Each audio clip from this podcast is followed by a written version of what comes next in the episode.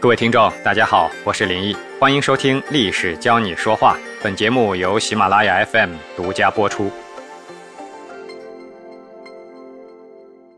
你们知道功夫电影的大咖成龙先生，真正意义上的第一次出演古装电影是哪一部吗？我说的是古装电影啊。现在呢，这个时候一定是一个大型的暴露年龄的案发现场。答案是二零零五年，由唐季礼执导，成龙、金喜善、梁家辉等主演的大型古装时空交错爱情电影《神话》。这部电影呢是在全球上映的。故事中啊，成龙扮演了秦国大将蒙毅，为了护送金喜善扮演的虚构人物，来自高丽的玉树公主前往咸阳。和秦王结婚，途中呢被赵高袭击，蒙毅和玉树公主啊在危难中相爱了。为了保护玉树公主呢，蒙毅英勇战死。电影中缠绵千年的等待和守候，深深打动了我们观众。而中文版的主题曲是由韩红和孙楠共同演绎的《美丽的神话》，非常有名啊。这部电影呢，事实上只用了历史上的一些真实人名，仅此而已。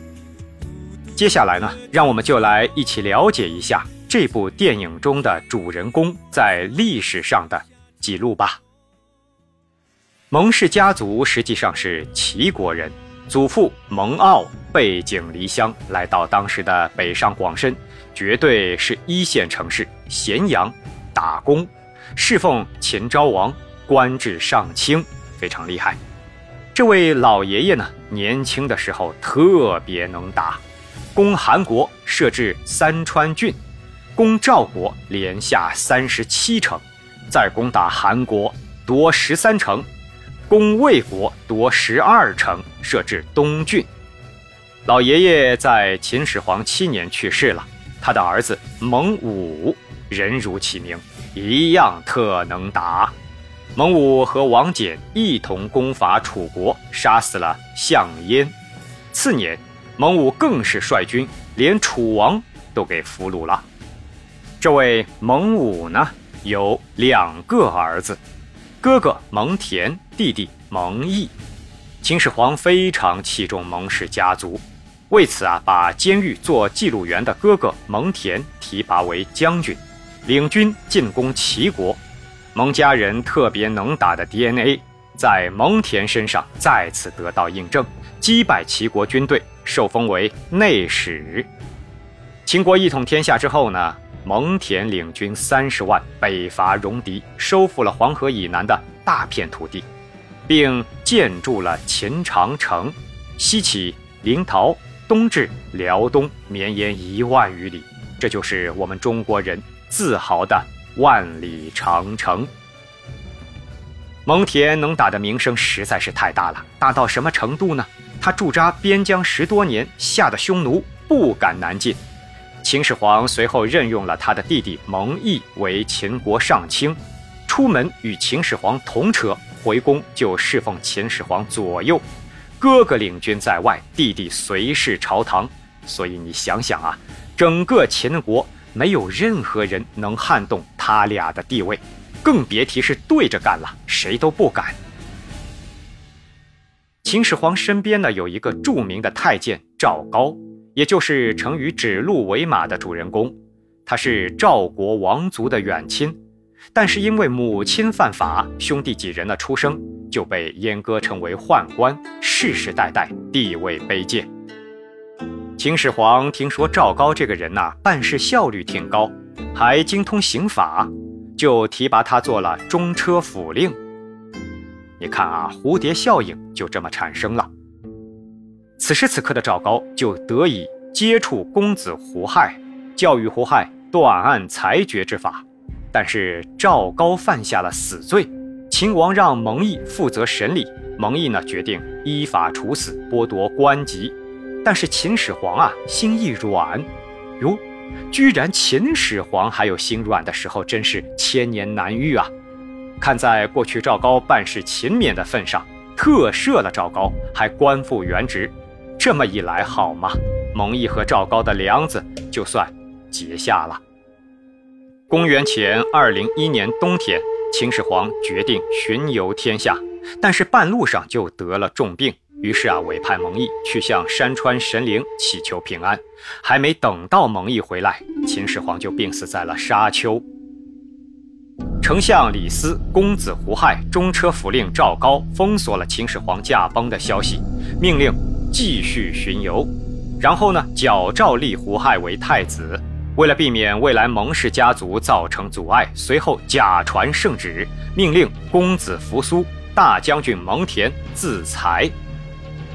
扶苏丝毫没有怀疑，悲痛之中真的自杀了。但是蒙恬呢，却感到非常怀疑，于是啊，准备申诉。传达圣旨的使者只好临时派人顶替蒙恬的工作，然后呢，回报胡亥。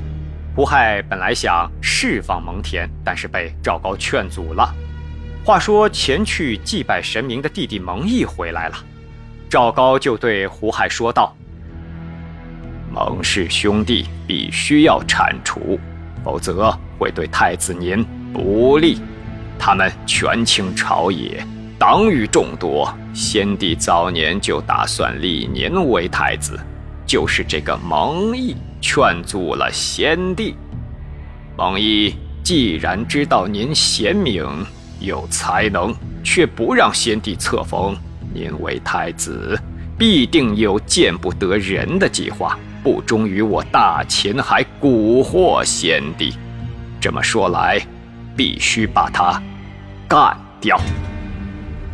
胡亥这个傻儿子啊，听信了赵高的话，把蒙毅囚禁在代郡，把蒙恬囚禁在扬州，是太阳的阳，四周的周，不是江苏扬州啊。胡亥作为太子，最终登基成为了秦二世。赵高呢，成了皇帝身边的大红人。他不断的诋毁蒙氏家族，要置于死地。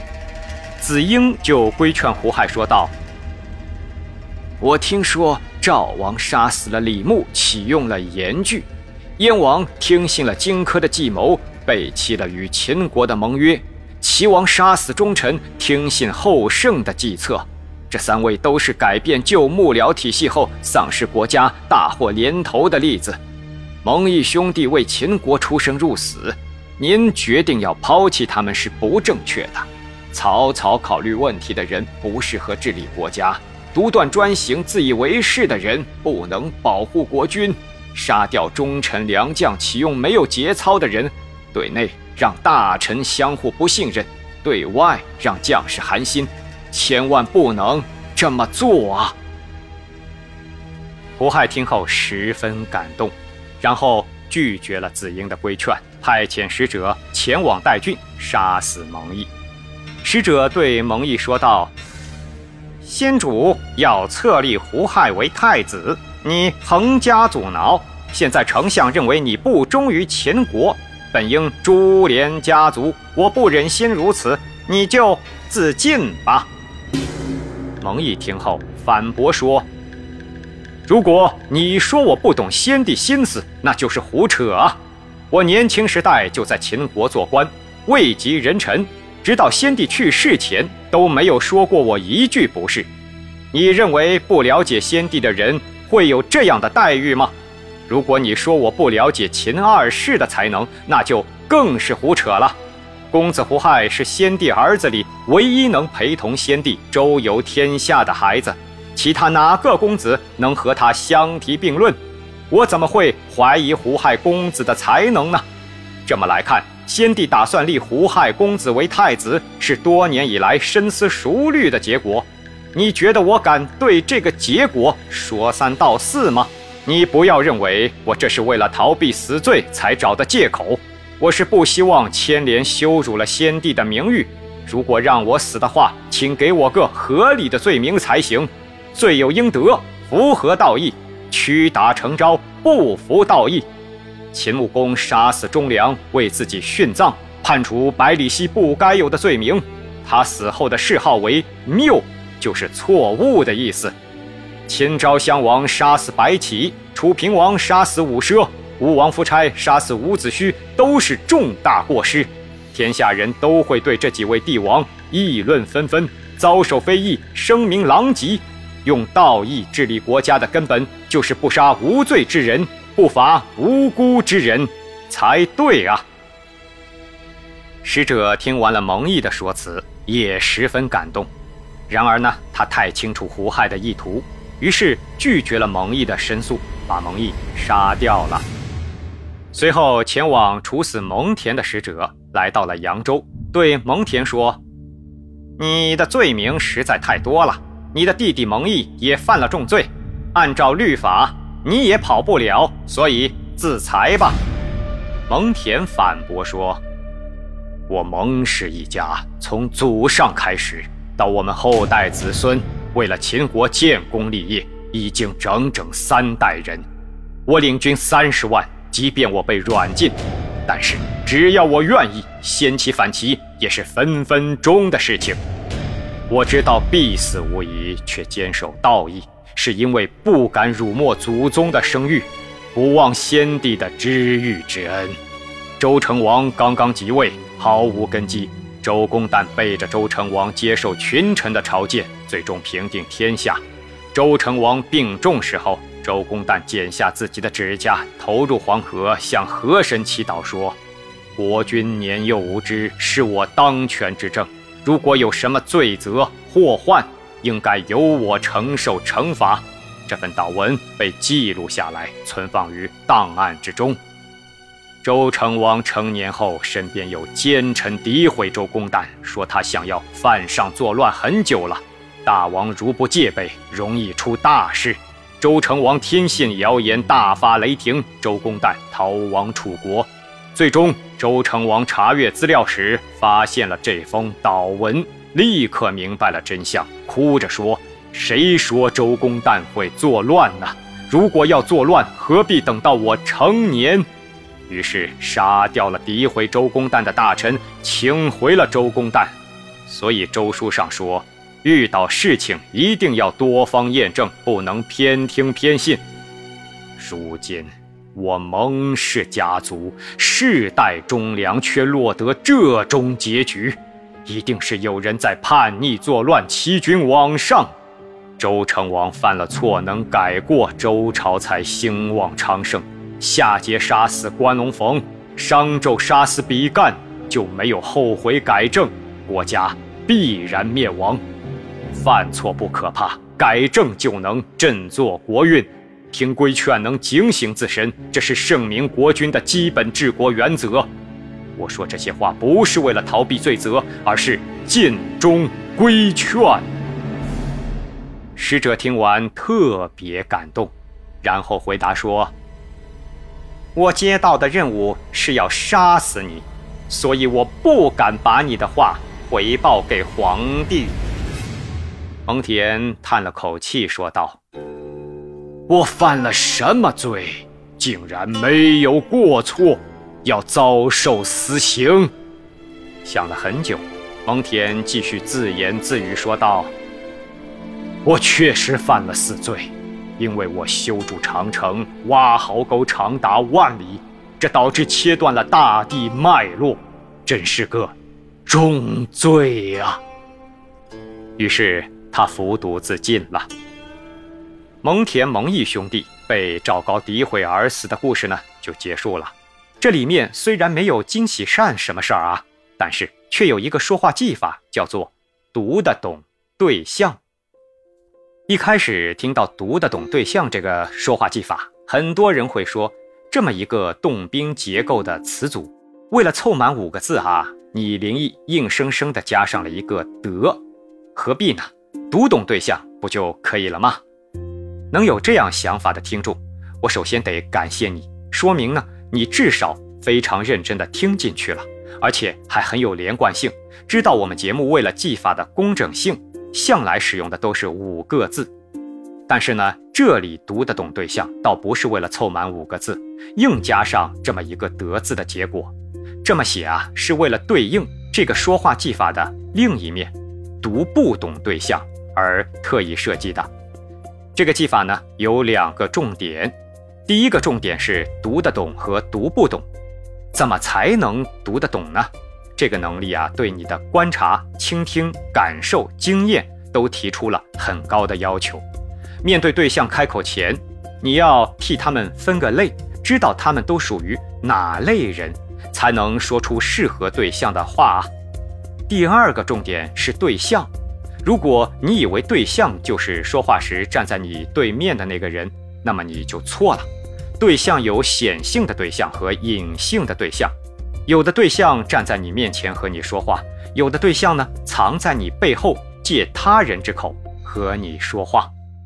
蒙毅和蒙恬两个人在死前所说的话都是没读懂对象造成的，他们都没读懂啊，使者背后的皇上到底是哪类人，甚至胡亥背后的赵高是哪类人，想要什么？如果读懂了。他们就应该知道，想要活下来，靠说是没有用的，除非造反。而使者呢就很聪明，他读懂了背后胡亥这个对象，知道如果回去传话的结果一定不怎么样，甚至更加危险。所以呢，两次他们都拒绝带话给胡亥，说明非常了解胡亥的为人。所以这篇史料同时拥有了说话技法的正反两面。接下来，让我们从现今的视角给史料中的对白做一个综合评定。蒙恬、蒙毅两兄弟的自辩内容有理有据，深刻分析了历代帝王杀死功臣后的遭遇，来规劝秦二世不要偏听偏信。逻辑性上评定为九分，完美的说辞可以说听者伤心，见者流泪。然而最该听到的人却没有听到，不得不说很失策。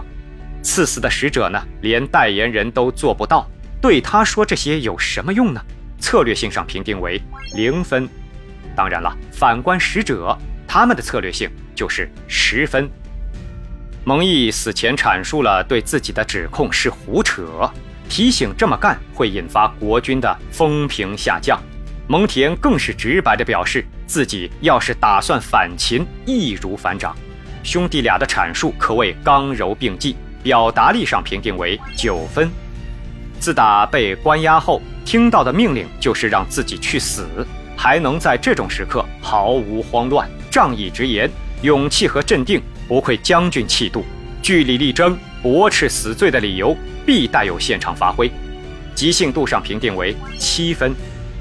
在影响力上呢，请允许我引用管仲的一句话：“礼义廉耻，国之四维；四维不张。”国乃灭亡，秦朝大一统帝国，仅二世则灭，真是定数。